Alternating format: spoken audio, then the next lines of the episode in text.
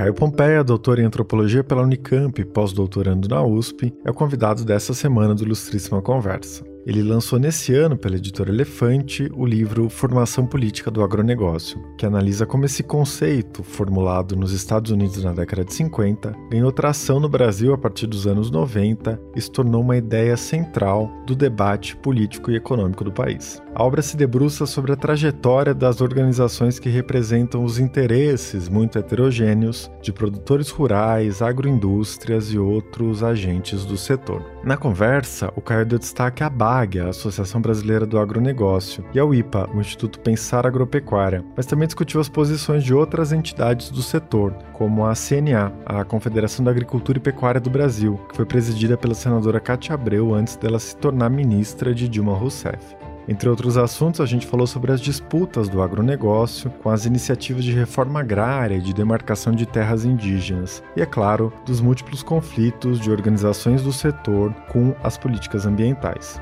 Para ele, as posições em relação ao meio ambiente são a chave para entender como o agronegócio se organiza politicamente com Bolsonaro presidente e Ricardo Salles ministro. Na avaliação dele, o setor se divide em grupos com atitudes que vão do negacionismo do aquecimento global à defesa do fim do desmatamento na Amazônia. Eu sou Eduardo Sombini e este é a Ilustríssima Conversa. A gente volta já.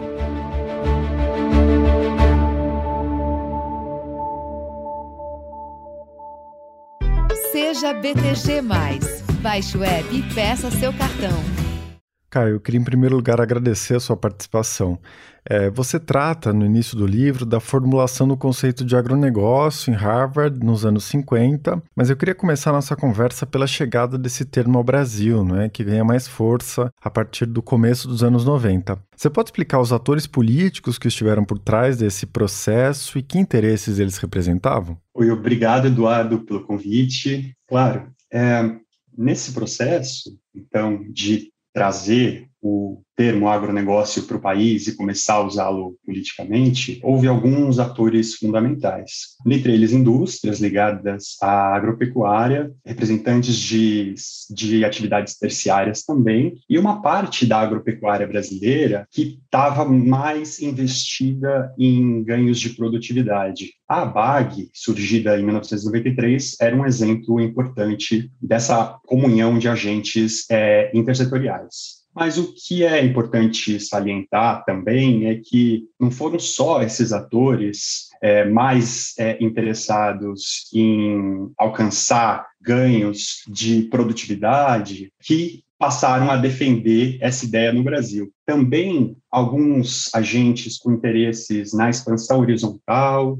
e, dentre eles, alguns patrimonialistas fizeram uso e fazem uso recorrente da expressão. Então, na verdade, o termo acabou servindo politicamente para os diferentes grupos que atuam em relação ao agronegócio no país. Certo. E eu queria te perguntar sobre as implicações políticas disso, né? Você fala de uma multiplicidade de atores que participaram dessa internalização do termo agronegócio no Brasil, é, mas algum segmento ganhou força com esse novo enquadramento? Por exemplo, houve um protagonismo maior das agroindústrias, né? Tanto aquelas que no jargão estão é, a montante da fazenda, né? Ou seja, fornecem os insumos para os produtores, quanto as que estão a jusante, né? Ou seja, processam os produtos agropecuários? A mobilização com mais robustez da ideia de agronegócio no Brasil foi feita por uma indústria de tecnologia animal e vegetal. De primeira, as principais entidades da agropecuária não se somaram ao esforço de criação da ABAG, a exceção eram as cooperativas ligadas à Organização das Cooperativas Brasileiras,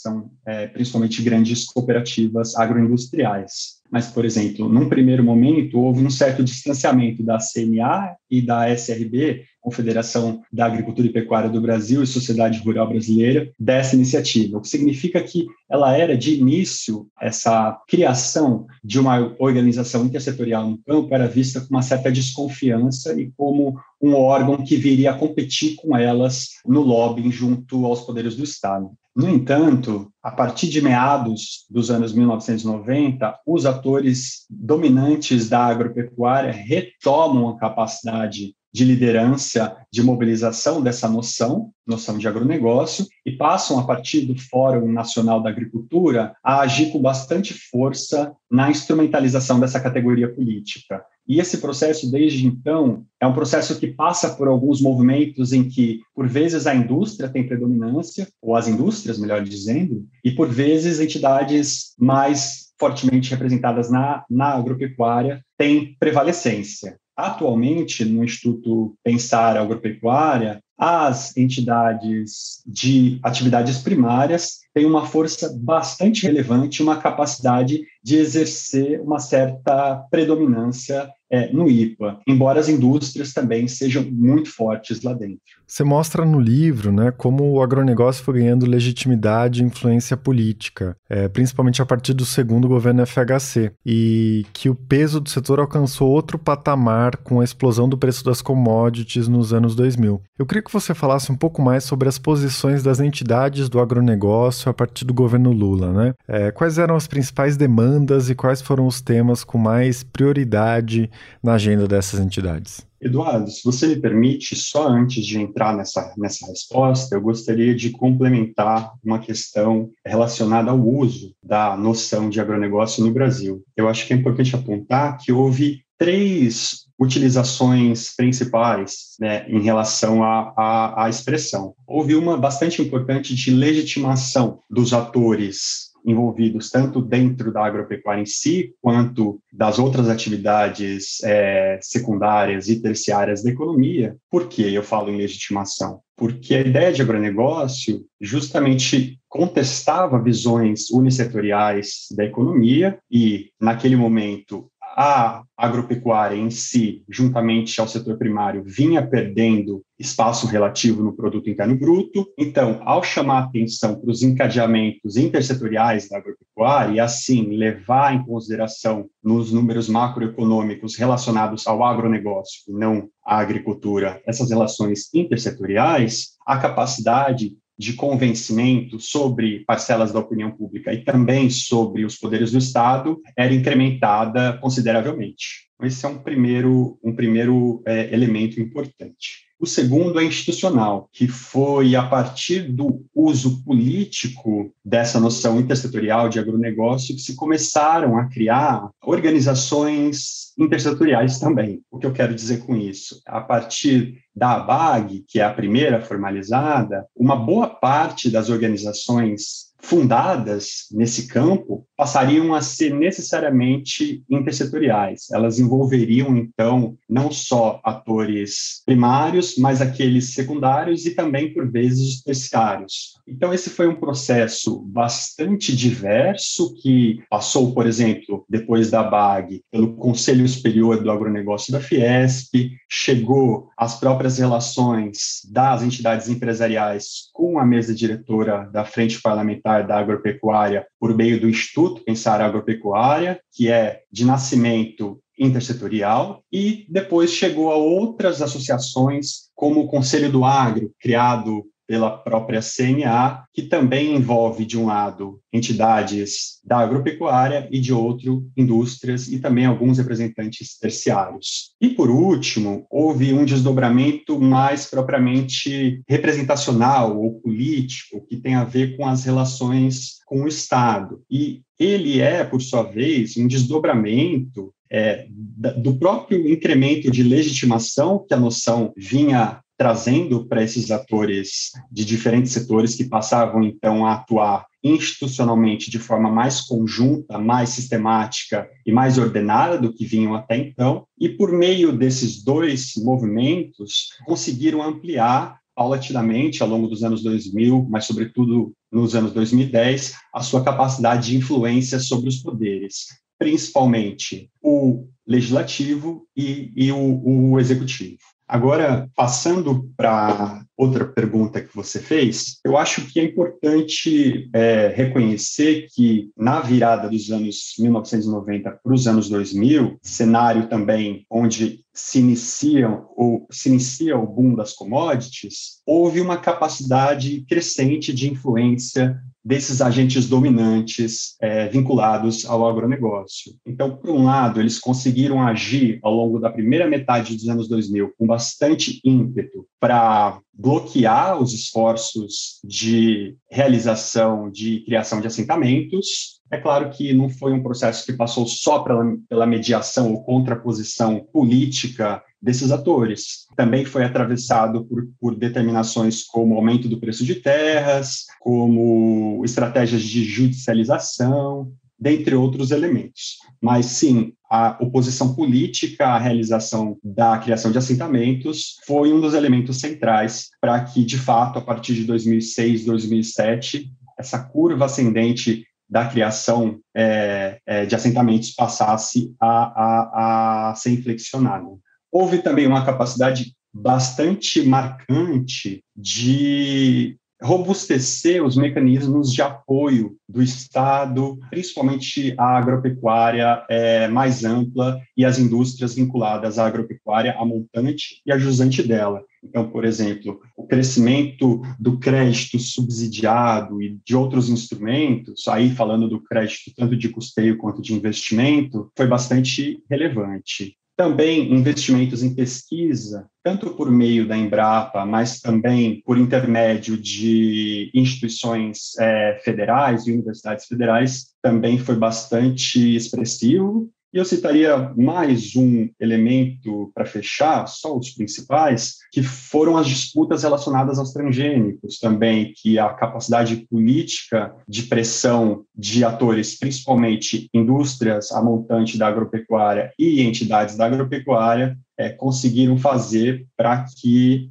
a atitude estatal em relação aos transgênicos fosse fortemente modificada ao longo dos anos 2000. Bom, tem um aspecto interessante do livro, né? Você narra como as principais posições da ABAG, a Associação Brasileira do Agronegócio, que você analisa mais detidamente, mudaram entre os anos 90, 2000 e 2010. Então você cita que em 94 a ABAG sinalizava apoio à reforma agrária, em 2006 já criticava os movimentos sociais do campo e defendia a mudança das regras tanto da política ambiental quanto da política agrária, e em 2010 contestava a demarcação de terras indígenas e de territórios quilombolas. Como que você interpreta essa mudança? A gente pode pensar que houve um recrudescimento das demandas do setor é, com seu fortalecimento político e econômico? Com o boom das commodities, houve gradualmente um impulso para que voltasse a ter ímpeto a procura por terras agricultáveis no Brasil. Esse foi um dos fatores fundamentais.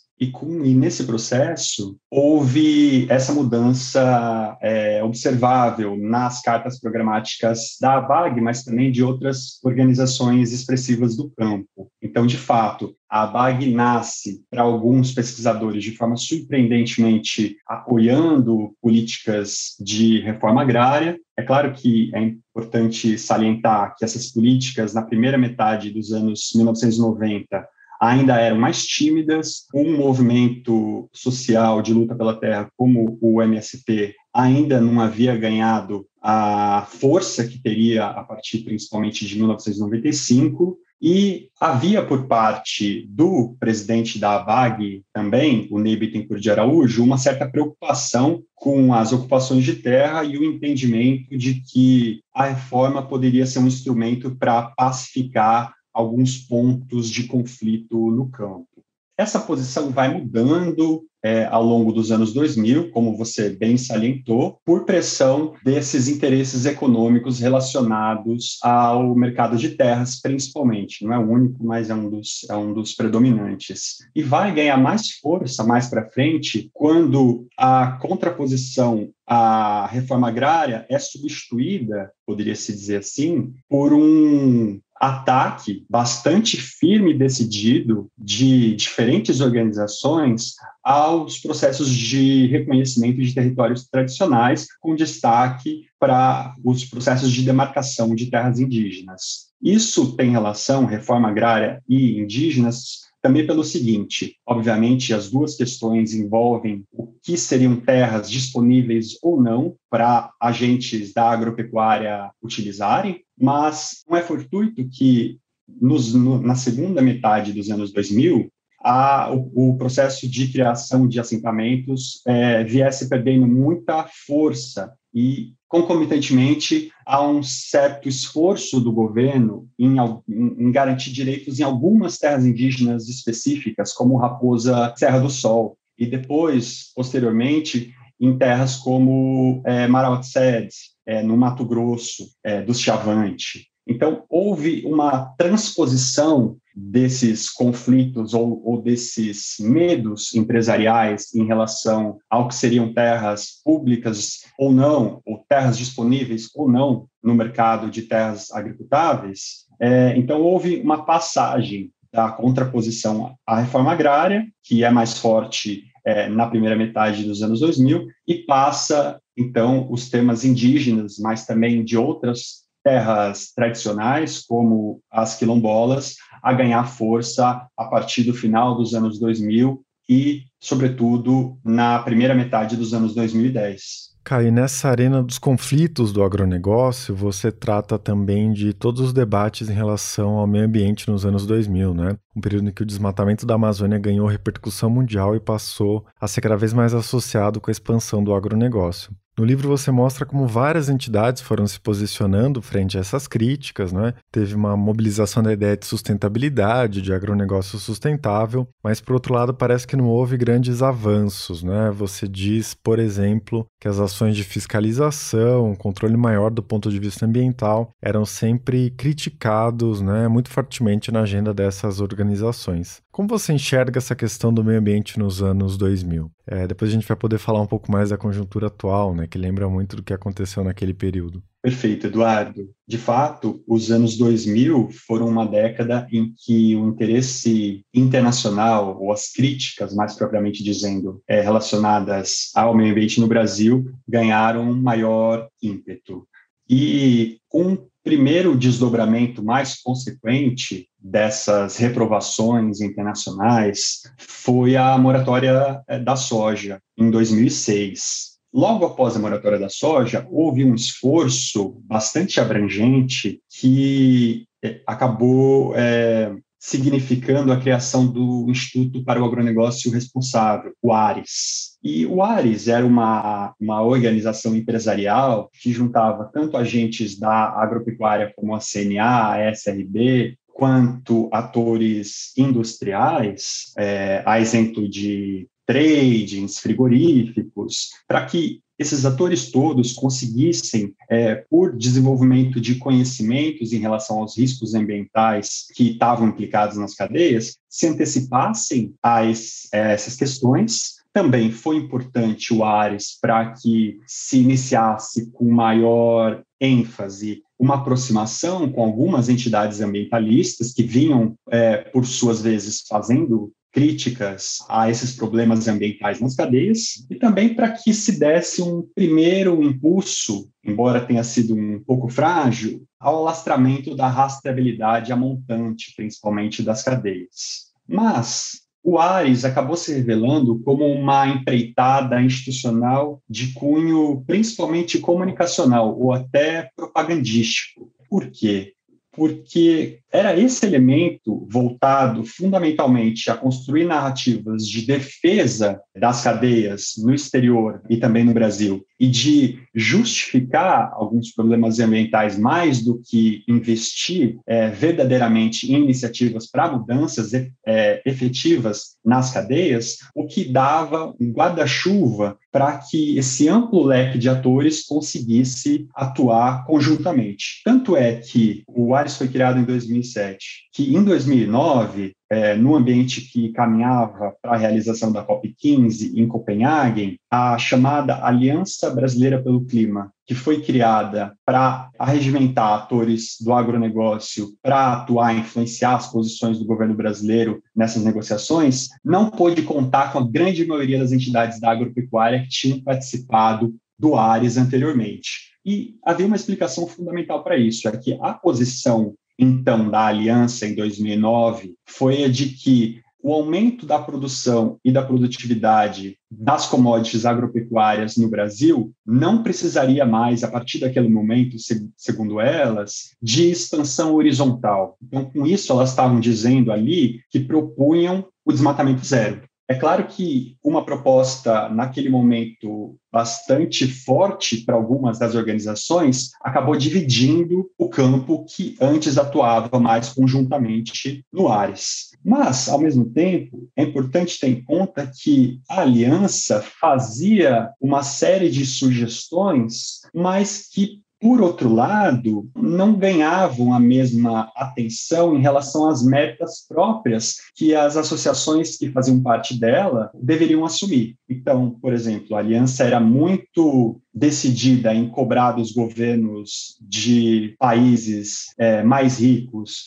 que investissem mais fortemente nos esforços de mitigação das emissões de gases, propunha também metas para o governo brasileiro, embora metas tímidas, é, e voluntárias, mas se calava em relação ao que, que os próprios agentes empresariais poderiam fazer. E aí é interessante notar que um outro grupo criado também nessas circunstâncias da COP15, o Fórum Clima, que era liderado pelas indústrias de celulose, fazia essas proposições. Então, avançava em relação ao que a aliança não fazia, que era de é, estabelecer algumas metas claras para a atuação das corporações em relação à agenda climática. Mas acho que mais à frente, talvez, se a gente for falar dos desdobramentos dos anos 2010 é, e também da atual década em relação às questões ambientais, eu posso apontar, inclusive, algumas outras contradições dessa atuação ambiental das organizações relacionadas ao agronegócio.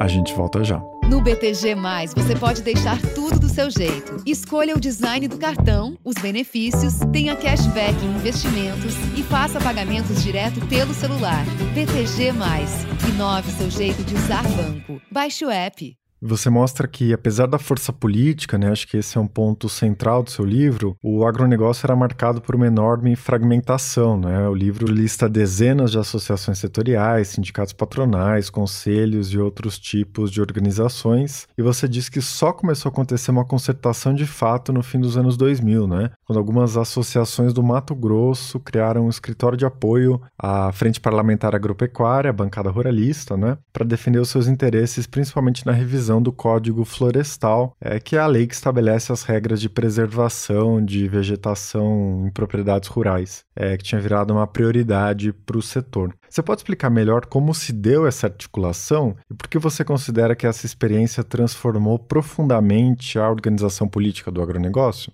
Até o final dos anos 2000, de fato, a fragmentação política predominava no campo do agronegócio. Então, havia, é, dentre as principais representações, o Conselho Superior do Agronegócio da Fiesp, a dupla ABAG, Associação Brasileira do Agronegócio, e a representação das tradings, a Biov, é, existia também com bastante relevância a CNA e o seu Rural Brasil, que era um órgão também com outras entidades que a CNA liderava, e essas organizações todas tinham uma dificuldade bastante grande para se articular com a Frente Parlamentar da Agropecuária. Ocorre que, motivadas pelo boom das commodities, as representações de soja e algodão do estado do Mato Grosso tinham passado a agir com mais força é, política a partir, sobretudo, dos, do, do, final dos anos 2000 e vinham aos poucos se distanciando dos, dos instrumentos de lobbying, de pressão sobre o Congresso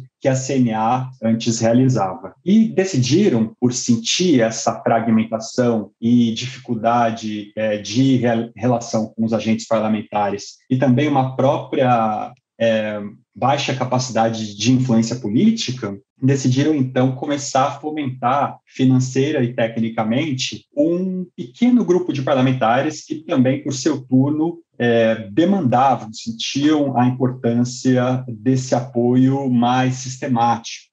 Não somente quando houvesse alguma crise política relacionada a temas das dívidas ou a, a temas agrários. Então, foram aos poucos e trabalharam essas duas representações estaduais, incentivando também com o tempo as próprias representações nacionais da soja e do algodão, e foram aos poucos dando ímpeto para esse escritório técnico parlamentar E por que, que eu digo que o código chamado Código Florestal é, é importante para esse processo? É porque, diferentemente das disputas agrárias ou relacionadas a dívidas, que tinham uma capacidade quase que instantânea de aglomerar interesses de agentes da chamada bancada ruralista e promover coalizões rápidas para enfrentamento eficaz, havia também outros temas, dentre eles os ambientais, que não eram de tratamento especializado, sistemático desses atores, então sobre os quais eles tinham menor capacidade de atuação eficaz, mas também porque era um, um tema ou temas, né, socioambientais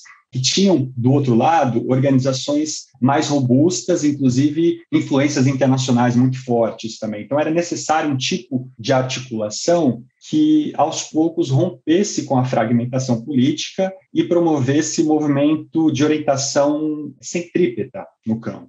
E foi isso que aconteceu. Então, por meio do Instituto Pensar Agropecuária, que não nasceu com esse nome, nasceu como sendo chamado escritório da, da FPA, mas em 2011, justamente no auge das disputas do Código Florestal, o IPA foi formalizado, já não mais com é, as entidades somente da soja e do algodão, mas começando a reunir algumas indústrias, como as usinas, a BAG também se aproximaria não muito tarde, ainda naquela época, e várias outras representações das indústrias e da agropecuária também o fariam. Foi, sobretudo, por meio dessa capacidade de reunir agentes diferentes do campo, de organizar o uso ou racionalizar o uso dos recursos financeiros é, desses atores é, e também de ampliar a capacidade de tratamento das divergências e de prospecção de acordos, que o IPA, o Instituto Pensar Agropecuária, foi crescendo a partir desse processo,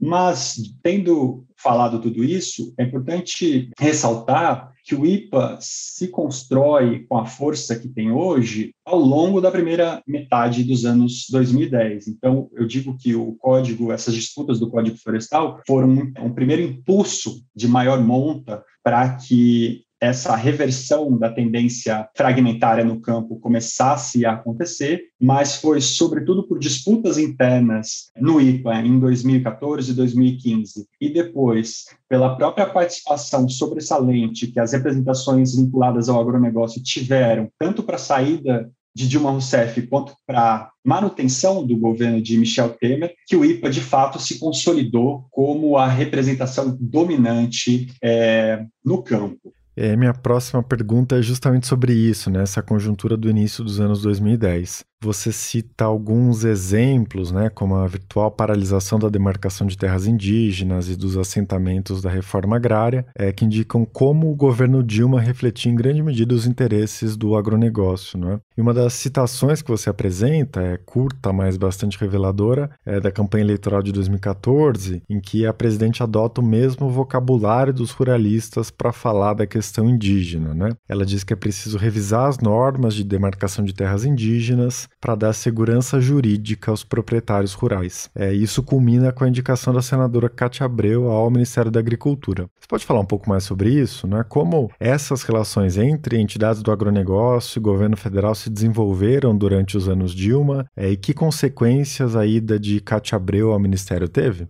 Eu acho que para contextualizar é, esse primeiro mandato de Dilma Rousseff, é válido dizer que as disputas do Código Florestal foram um primeiro abalo mais considerável sobre a capacidade do governo de administrar sua coalizão no Congresso. Com relação à, à entrada de Cátia Abreu, da senadora Cátia Abreu, e então é, presidente da CNA para o governo, isso aconteceu no, logo no início do segundo governo de Dilma Rousseff. E foi uma tentativa, pelo lado do Planalto, de explorar exatamente divisões é, no campo do agronegócio. É, é, divisões essas aprendidas, por exemplo, durante as próprias disputas é, vinculadas ao Código Florestal. Da parte da senadora, existia uma tentativa de alçar um voo político mais amplo é, e também a expectativa de ampliar a influência que ela já vinha tendo sobre o, o governo federal. Ocorre que esse movimento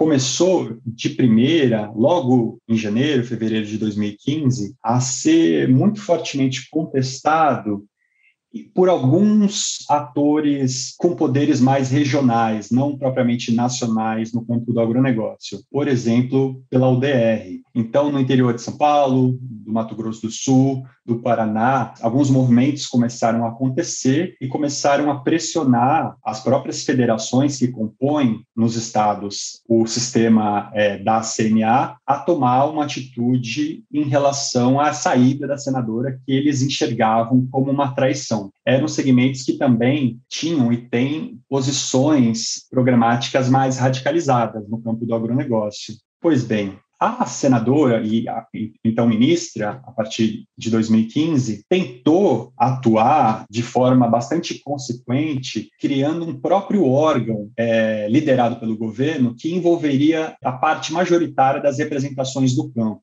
ela procurava com isso tanto mostrar força diante das pressões que os atores críticos a ela começavam a fazer, pressões essas que vinham crescendo regionalmente, quanto também medir forças com o próprio Instituto Pensar Agropecuária, que vinha operando ampliação do seu perímetro representacional, inclusive às custas da própria CNA. Então, a CNA perdia força, perdia ímpeto nesse processo. Com a agudização da crise, tanto política quanto econômica, fiscal, por volta de 2015 e, e mais fortemente em 2016, as pressões somente se ampliaram em relação à permanência de Cátia Abreu no governo, que, por sua vez, tentava defender o governo de Dilma Rousseff. Mas o que é interessante notar é que esse processo foi aos poucos, o processo de críticas a Cátia Abreu foi aos poucos envolvendo também indústrias e as entidades da agroárea mais fortes, de modo que quando houve a retirada de Dilma Rousseff e a entrada de Michel Temer, a Cátia Abreu é, chegou a ensaiar um movimento de volta para a presidência da CNA, da qual ela se tinha licenciado, e foi praticamente bloqueada pela ampla maioria das federações que lá tomam as decisões. Então, de fato, a partir desse momento, a senadora Cátia Abreu passou a enfrentar uma marginalização política em âmbito nacional e também em diversas regiões do país muito impetuosa e tem dificuldades até hoje para recobrar parte do seu do prestígio que tivera em outros momentos. É nesse processo também, principalmente pela aposta que o IPA e as entidades que lá estavam fizeram em relação ao governo de Michel Temer, que o Instituto se fortaleceu de forma muito considerável. Por exemplo, se em 2011, 2012 havia, dava para contar nas duas mãos as entidades que estavam apoiando o Instituto de maneira sistemática, quando se chega em 2016, havia quase 40 participando com contribuições financeiras mensais em relação ao Instituto. Então, foi nesse processo, principalmente, em que, de fato, a CNA, uma organização extremamente forte, perde mais credibilidade e o IPA, de fato, se consolida como órgão prevalecente no campo. Queria tratar agora de algumas questões mais atuais. Né? Você escreve que o meio ambiente se tornou o fator decisivo é, de diferenciação dos segmentos do agronegócio. Em um artigo recente na Folha, você classificou o setor a partir de um gradiente, com cinco posições, né? que vão das negacionistas às socioambientais. É, como que você está vendo as divisões do agronegócio no cenário atual? E aí a gente volta para a questão ambiental, né? já que o cenário hoje é de muita pressão internacional sobre sobre empresas e sobre o governo federal, é, e críticas cada vez mais contundentes aos retrocessos da política de meio ambiente no Brasil. Eu tenho, de fato, a partir das observações é, do trabalho de campo, construído uma, que se poderia ser chamada de uma tipologia, que mostra matizes de pleitos relacionados às questões socioambientais no campo do agronegócio. Então, de fato, se fosse falar brevemente desses cinco tipos que eu tenho, que eu tenho chamado a atenção para, ah, primeiro, os negacionistas. Falo de negacionistas no sentido de negacionismo climático. Eles contestam relações do Brasil no âmbito dos acordos climáticos é, mediados pelo sistema ONU eles contestam é, conceitos do Código Florestal como a ideia de reserva legal e também é, colocam uma, uma ênfase bastante grande em expansão horizontal da agropecuária. Em segundo lugar, o que eu chamo de posições conservadoras. Elas têm alguma aproximação com as posições extremistas. Há uma defesa, juntamente, então, as mais radicalizadas da atual política ambiental do governo e uma crítica bastante ferrenha ao reconhecimento de territórios tradicionais. Mas elas também, de outra parte, se afastam é, dessas posições negacionistas, reconhecendo a importância, por exemplo, do Acordo de Paris, mas requerendo um certo comedimento do Brasil nas metas, querendo dizer que as metas têm que ser mais tímidas, né, para ser claro. E contra propostas é, exacerbadas, é, é, a lá extinguir o Ministério do Meio Ambiente, eles defendem sim a, a existência dessa pasta, desde que o comando dela, como é atualmente, esteja aproximado ou poroso aos, aos anseios conservadores. Em terceiro lugar, há o que eu chamo de posições volúveis. Por que volúveis? Porque elas mostram uma, uma certa vacilação programática em relação às propostas antiambientais. Por um lado,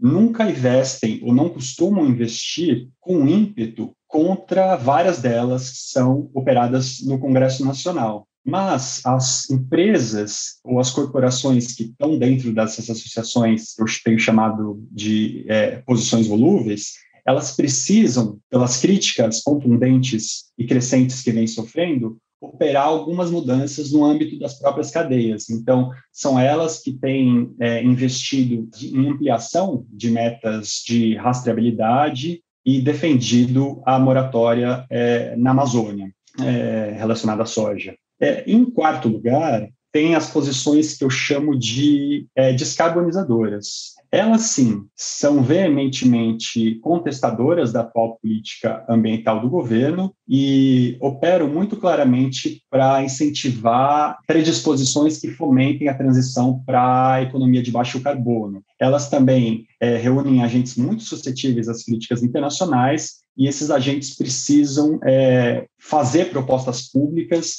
que reduzam o desmatamento ilegal, principalmente na Amazônia, e elas também têm, é importante dizer, é, defendido o Código Florestal contra tentativas recentes de modificação dele que implicariam, se passassem, novas anistias a desmatadores. Por último, o que eu tenho chamado de posições socioambientais são posições que defendem o fim do desmatamento como um todo, quer dizer, não só o fim do desmatamento ilegal, como fazem os descarbonizadores, se posicionam por vezes até em defesa de direitos territoriais tradicionais com, com, com maior ímpeto. Dito isso, é importante fazer alguns esclarecimentos. O primeiro é que esse gradiente que vai das posições negacionistas de um lado até as socioambientais de, de outro passa, grosso modo, por uma ida de atividades primárias, então agropecuárias, para secundárias industriais, né? E chega às terciárias. Então, se de um lado as posições negacionistas são fortemente mobilizadas por agentes da agropecuária, muitas vezes por aqueles que são econômica e politicamente subalternos no campo, as socioambientais são mobilizadas predominantemente por segmentos terciários, inclusive terciários de fora do país, principalmente europeus. Segunda coisa, o que é importante nesse contínuo e o que faz a grande diferença é a suscetibilidade às contestações e aos riscos estratégicos das empresas. Então, as posições negacionistas são muito menos ligadas ao comércio internacional e sofrem, portanto, pressão muito menor, ao contrário, por exemplo, das descarbonizadoras, que precisam reagir com força de diversas maneiras, e eu já vou entrar nesse último ponto em relação a elas, que são as suas contradições. É, se, por um lado, é importante reconhecer que algumas das posições que vêm avançando em pleitos socioambientais no campo têm méritos e têm algumas iniciativas que são importantes, que são relevantes, como, por exemplo, as críticas às iniciativas da chamada regularização fundiária, esses movimentos não deixam de ter um conjunto de participantes dentro deles que estão mais preocupados com as práticas de greenwashing. Então, se a gente for pensar, talvez não de maneira tão dicotômica entre é ação de fato ou é só lip service, mas pensar também, de novo, um gradiente entre, de um lado, se fazer uma proposição na imprensa e de outro, no outro extremo, usar com toda a força e ímpeto os seus canais de pressão e de lobbying no Congresso e junto ao Executivo e ao Judiciário, muitos dos atores que estão envolvidos com essas iniciativas ditas mais sustentáveis estão mais próximas dessa parte de greenwashing. Outras não, outras, de fato, estão promovendo iniciativas e caminham de maneira um pouco mais coerente em relação ao, que dizem, ao que manifestam. Agora, é fundamental não deixar de falar que existe uma atuação de bastidores que se concretiza sobretudo no IPA, que evidencia que há limitações sérias para essas práticas mais sustentáveis. Por que eu quero dizer isso? é porque há todo um vigor na esfera pública e na imprensa para se anunciar a insatisfação com iniciativas como a regularização fundiária, e algumas representações do campo do agronegócio fazem isso e se, e se mostram com essa preocupação. Isso é salutar, muito salutar, porque coloca publicamente com mais força as contradições dos usos da terra no Brasil, inclusive as práticas de grilagem. Por outro lado, é, mantém silêncio ou pouco se manifestam na esfera pública em relação à atual tentativa de amplo afrouxamento das regras de licenciamento ambiental, quando não atuam em bastidores no próprio IPA para defender essa, que por alguns é considerada a maior de todas as boiadas, seja implementada. Inclusive, é uma iniciativa que já foi apoiada também pelo atual ministro Ricardo Salles. Para a gente continuar nesse tópico, né, eu queria te perguntar como essa segmentação do agronegócio se traduz em suporte ao ministro Ricardo Salles. Né? Na live de lançamento do seu livro, o ex-embaixador Rubens Recupero falava da importância dos desmatadores e dos garimpeiros da Amazônia e dos setores mais reacionários do agronegócio para o projeto político bolsonarista, né? E que isso poderia estar relacionado à manutenção do ministro no governo, apesar do descontentamento de parte do agronegócio, principalmente aqueles atores mais inseridos é, nos circuitos globais, né, que dependem muito da imagem do agronegócio brasileiro no exterior para viabilizar as exportações. É, como você pensa essa questão? Uma primeira coisa que eu gostaria de salientar, Eduardo, é que, na minha percepção, se trata de uma política do Planalto, uma política ambiental orientada pelo Planalto. Então, talvez importe menos quem seja o ministro à frente da pasta. Eu concordo com o ex-ministro Rubens Recupero com relação a essa base que ele nomeia de agrolumpen a apoiar a permanência do Salles e cuja importância política e também eleitoral é digna de nota para o governo atual. Eu somente acrescentaria que há outros conjuntos de atores no campo do agronegócio também fora do campo do agronegócio que operam para apoiar o ministro Ricardo Salles, ou melhor, essa política de desmonte ambiental que prevalece no país. Alguns deles fazem isso de maneira é, nos bastidores, outros não. Caio, para a gente encerrar, acho que hoje não tem mais dúvidas né, sobre o peso que os diversos segmentos do agronegócio tiveram na eleição do Bolsonaro. A gente já falou um pouco sobre isso, né? Mas muitas análises registram como o Bolsonaro era recebido com comoção em feiras agropecuárias, né? E o apoio majoritário a ele nas áreas de desmatamento, de avanço da fronteira agrícola na Amazônia. Sua pesquisa mostra que é impossível pensar o agronegócio como um bloco monolítico, né? Existem muitas heterogeneidades. Mas eu queria te perguntar quais tendências você vê se desenhando no interior desse campo, né? O apoio majoritário ao Bolsonaro deve se repetir 2022? É importante salientar que o apoio no campo do agronegócio ao então candidato Jair Bolsonaro veio das bases, e de bases com capacidade de influência muitas vezes é, regionais e não nacionais, e cujos atores são, sobretudo, econômica e politicamente subalternos no campo eles, por muito tempo, fizeram pressão sobre os órgãos predominantes, as organizações predominantes em Brasília, e tiveram dificuldade de serem ouvidas. Havia uma predominância de apoio a uma candidatura do PSDB no IPA, por exemplo. Mas quando, ao longo da campanha, o candidato tucano se mostrou politicamente inviável nas intenções de voto, cada vez mais essa pressão que vinha das bases, também por um cálculo pragmático, obviamente, foi se, se fazendo notar no Instituto Pensar Agropecuária e também no Conselho do Agro CNA, que é outro bloco bastante importante do campo do agronegócio. Com relação a eventual, uma eventual disputa entre Lula e Bolsonaro nas próximas eleições, eu, eu diria que vai depender muito o apoio dessas várias frações do agronegócio, primeiro, do programa que, for, que, que vai ser construído pelos dois candidatos, se de fato forem eles que vão ser os candidatos finais no, no eventual segundo turno, e também da capacidade de dirimir desconfianças. É, isso vale para os dois. É claro que o atual presidente Bolsonaro tem uma base cativa, principalmente dos atores que eu chamo de negacionistas, mas também de parte relevante dos conservadores, que não deve abrir mão dele. Mas os, as outras frações tendem a procurar um, um, terceiro nome ou podem, eventualmente, a depender da conjuntura e dos riscos, apoiar um candidato como Lula. É claro que tudo vai depender de um conjunto enorme de fatores que são impossíveis de ser previstos nesse momento. Certo. Caio, parabéns pelo livro e obrigado pela sua participação. Muito obrigado, Eduardo. Foi um prazer.